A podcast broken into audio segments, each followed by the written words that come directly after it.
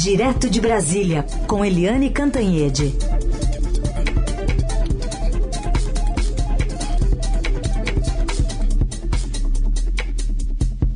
Oi, Eliane, bom dia. Bom dia, Raíssa Carolina, ouvintes. Bom dia, Eliane, bem-vinda.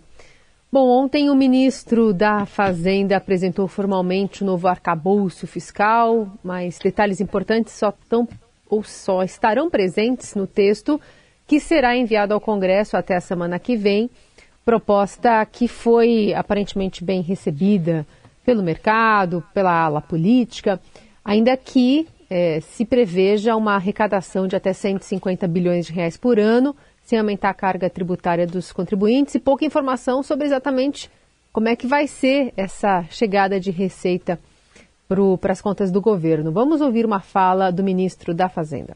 Nós associamos, na nossa opinião, o melhor dos dois mundos. Você traçar uma trajetória consistente de resultado primário, em que necessariamente a despesa vai correr atrás da receita e, portanto, você vai ampliar o espaço, digamos assim, de economia, justamente para dar sustentabilidade para as contas públicas mas você não tem uma rigidez absoluta, porque as demandas sociais estão aí, precisam ser atendidas, mas de maneira responsável do ponto de vista das contas, mas também do ponto de vista social.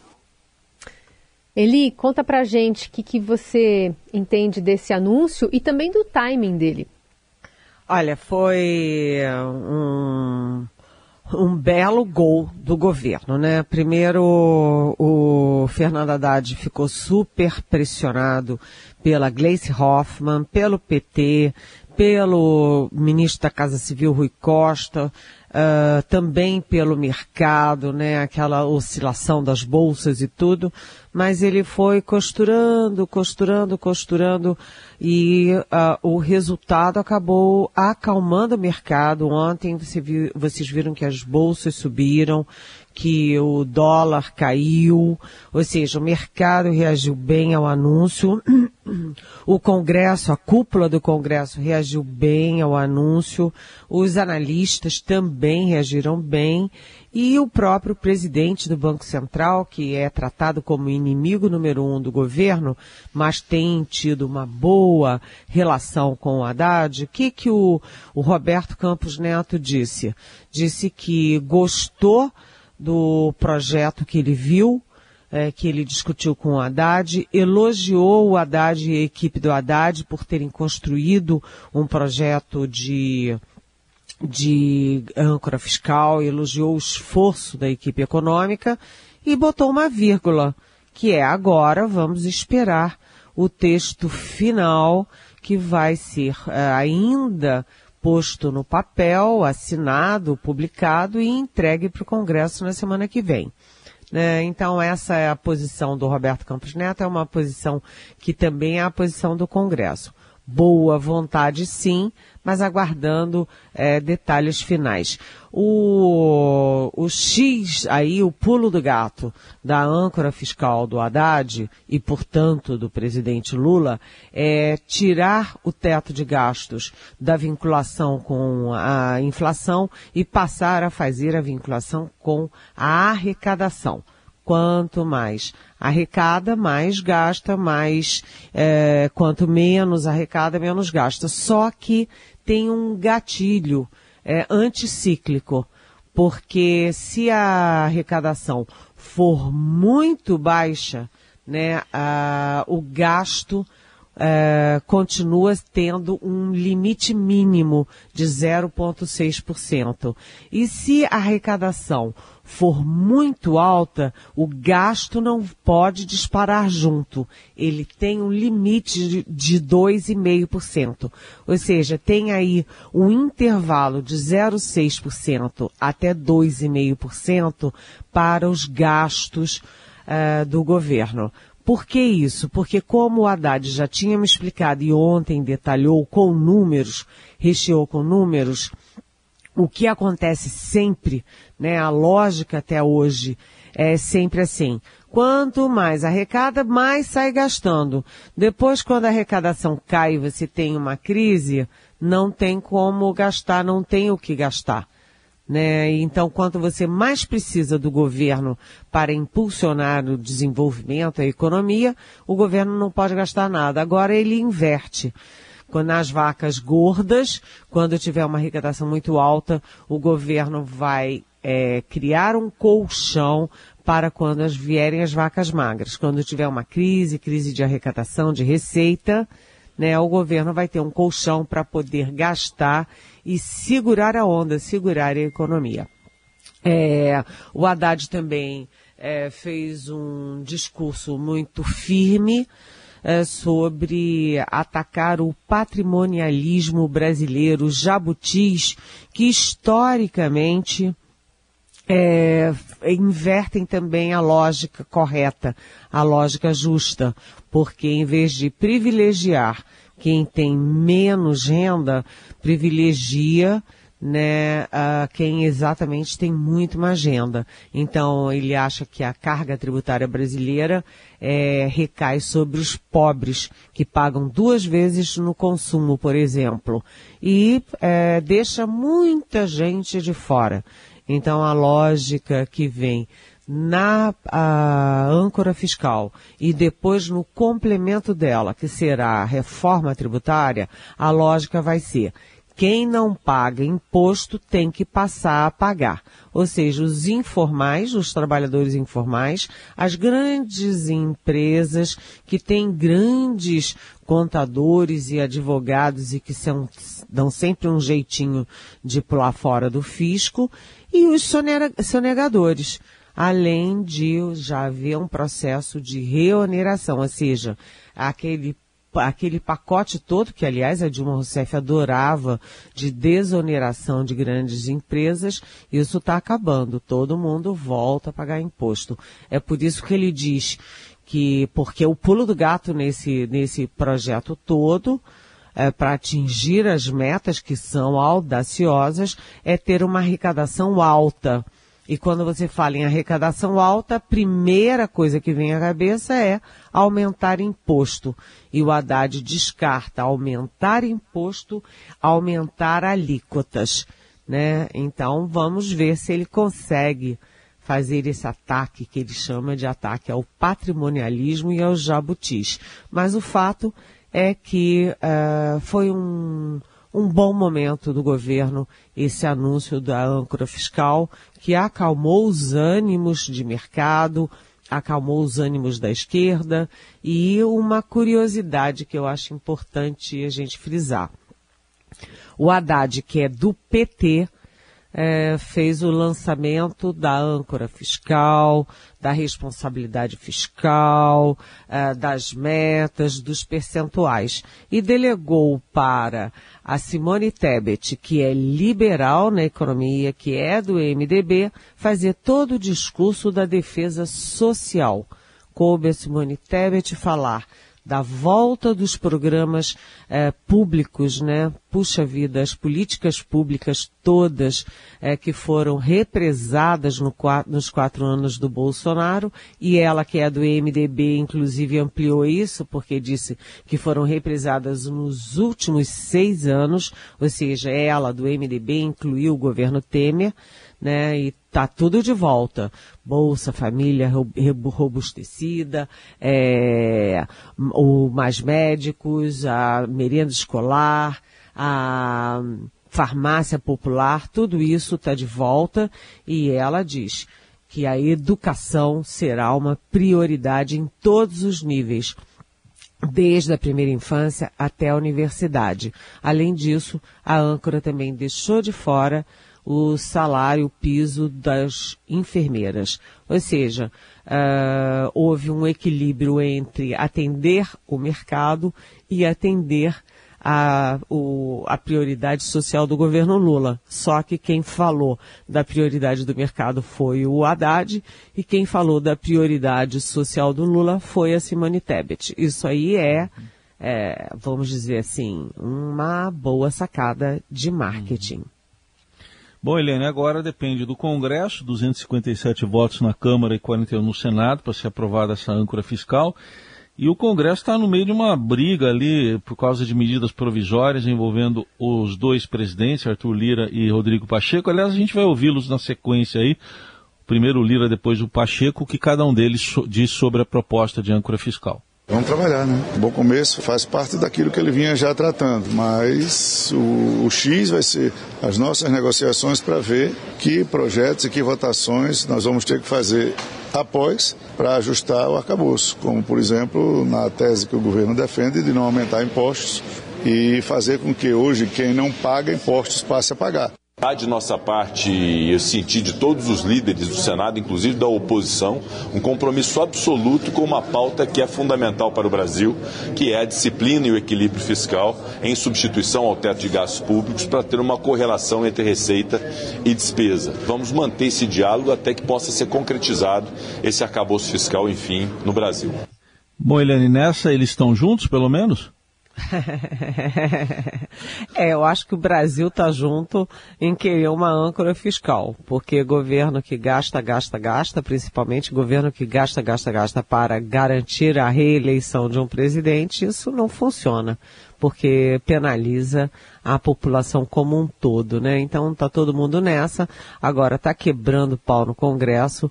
A âncora fiscal uh, chega num momento uh, bom para o Lula, que vinha apanhando muito pelas besteiras que vinha dizendo uma atrás da outra, né?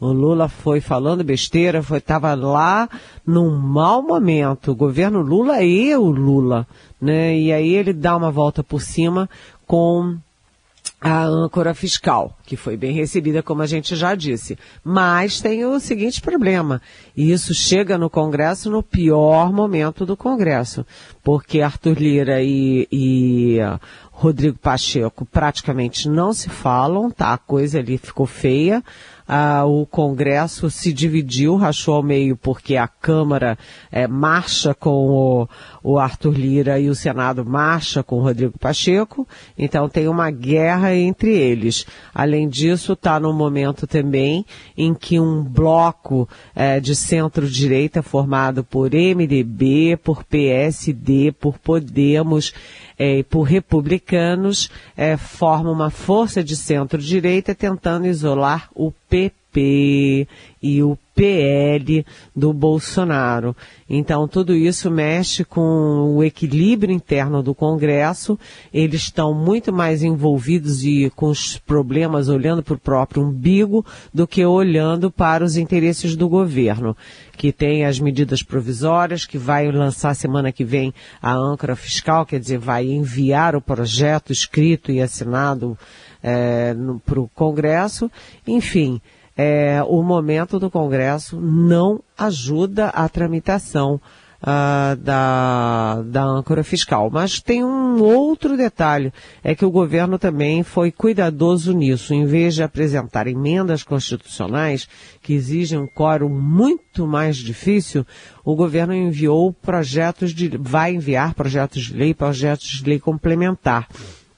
Então, isso diminui o quórum, né? Metade mais um, Uh, então, uh, facilita a tramitação, mas de qualquer jeito tem muito chão pela frente.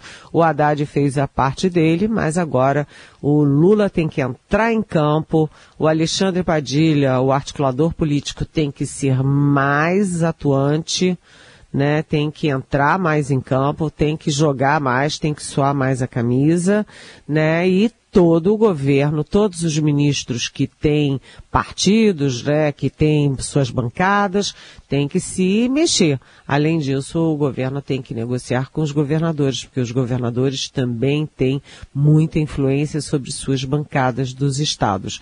Então, é, lançar a âncora fiscal é apenas um primeiro momento, mas tem muito jogo pela frente e o Haddad sabe disso. Aliás, ele disse que isso é apenas um primeiro passo e é parte de um processo. Depois da âncora fiscal, vem a reforma tributária e vem também toda a implantação disso, porque são metas muito difíceis. Nada disso é fácil, gente. Fila longa, né, de prioridades aí.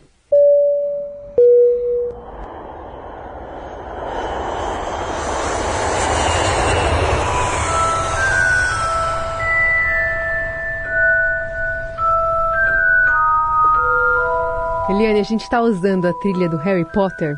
Você assistiu? Leu os livros? Não li os livros, eu vi um ou outro, nem vi a série toda, mas. Mas gosto. Você gosta. O Harry Potter usa vassoura, né, Carol, pra voar, né? Usa. Usa vassoura. E aí ontem a gente teve a notícia, né? A cobertura muito grande de apoiadores, especialmente, do ex-presidente da República desembarcando no país, num, chegando no avião é, da Gol que tinha ali é, um adesivo todo em menção a Harry Potter, né? Uma promoção, enfim, da, da série. E aí diversos memes começaram a aparecer tal. Se era uma referência à pedra filosofal ou ao prisioneiro de Azkaban é, que são nomes de, de, de, livros, né, do Harry Potter, enfim.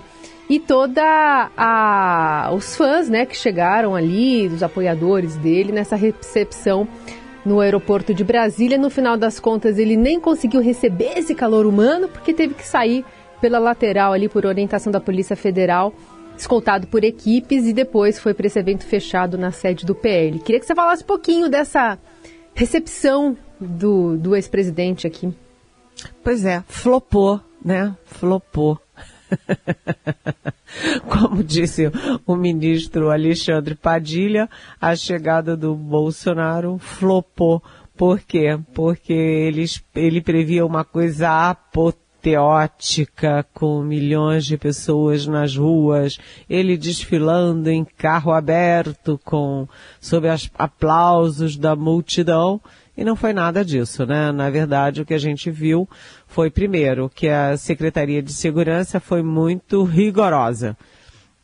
Não pode fazer aglomeração dentro do aeroporto, não pode desfilar em carro aberto porque o Código Nacional de Trânsito proíbe, é, não pode nada disso. Né? Então, foi muito duro e a Polícia Federal foi, pegou o Bolsonaro é, na porta do avião, é, ele saiu ali pela porta dos fundos, pela porta lateral, pegou um carrinho comum, aliás, sem ser blindado, e foi embora para a sede do PL. E em vez de 10 é, mil pessoas, como eles imaginaram no aeroporto, tinham 600. Né, nada espetacular. E em vez deles encontrarem o Bolsonaro, Jair, encontraram o Eduardo Bolsonaro, o deputado. E aí ele chegou lá na frente do, do, do PL também, um, tinha aí um ou outro, uh, um, um, um, punhado de gente ali com bandeira, mas o fato é o seguinte, rei morto, rei posto, né?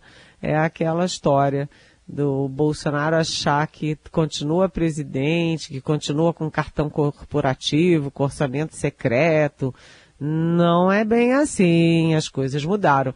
E o mais curioso foi o Bolsonaro chegar lá no PL e chamar o é, Valdemar Costa Neto, presidente do PL, de chefe, e dizendo que vai dar expediente lá no PL para fazer o quê?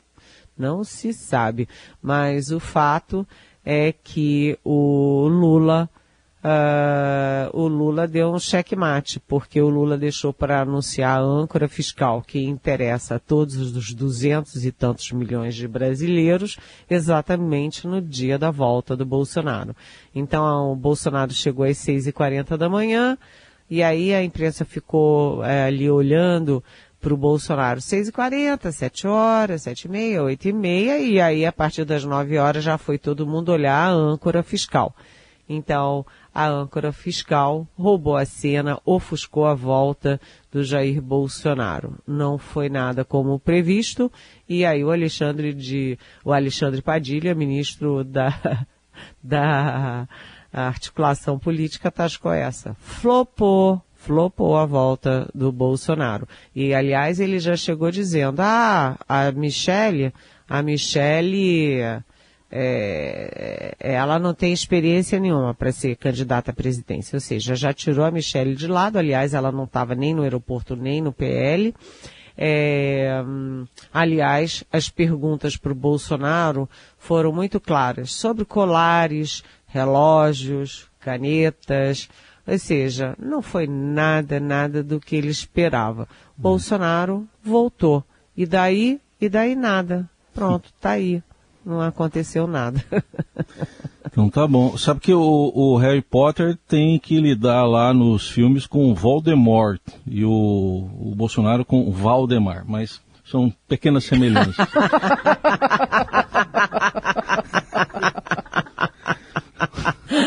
é, o chefe. Bom, cada, cada, um, cada um na sua aí, né, nos seus enfrentamentos. Eliane, para fechar aqui com você, vamos falar, e, a, essa aposentadoria antecipada aí do ministro Lewandowski? Olha, o Lewandowski antecipou, né? Ele tem que sair compulsoriamente aos 75 anos. Ele antecipou para o dia 11 de abril, abriu uma vaga importante é, no Supremo. A aposta em Brasília, uh, pule de 10, é de que o substituto dele vai ser o Zanin, que é o, o advogado do Lula, vai criar muita polêmica, já está criando muita polêmica, porque pegar o seu próprio advogado e botar no Supremo, cá para nós, é audacioso, mas o Lula é audacioso. Quando ele fez isso com Toffoli, Dias Toffoli, por exemplo, foi quase um escândalo, né? O Toffoli era muito jovem, é, o Toffoli tinha levado duas bombas para juiz, é, o Toffoli não era reconhecido como top no meio jurídico e o, Bolsa, o Lula quis e botou lá no Supremo. Agora ele está fazendo isso com o Zanin. O Zanin que foi decisivo ali para, é, enfim, para anular os processos contra ele, portanto, para devolver a elegibilidade dele e, portanto, para transformá-lo presidente. Então, o Zanin é, pule de 10. Agora, o, o Lewandowski vai também desfalcar o TSE, Tribunal Superior Eleitoral. E quem está ali na bica para assumir a vaga dele no TSE é, imaginem, Cássio Nunes Marques, o ministro mais bolsonarista do Supremo. O Bolsonaro tem 16 processos no TSE, é, ele corre o risco muito sério de ficar inelegível por oito anos, mas tirar o Lewandowski e botar o Nunes Marques é certamente é considerado certo que é um voto contra o Bolsonaro que é trocado por um voto definitivamente a favor do Bolsonaro no TSE. Ou seja, é, é tabuleiro, né? Xadrez. Muito bem, vamos seguir acompanhando tudo isso de perto com a Eliane Cantanhede, que volta na segunda-feira aqui ao Jornal Dourado. Eli, obrigada por mais uma semana, viu? Um beijo, bom fim de semana. Bom fim de semana, beijão. Tchau.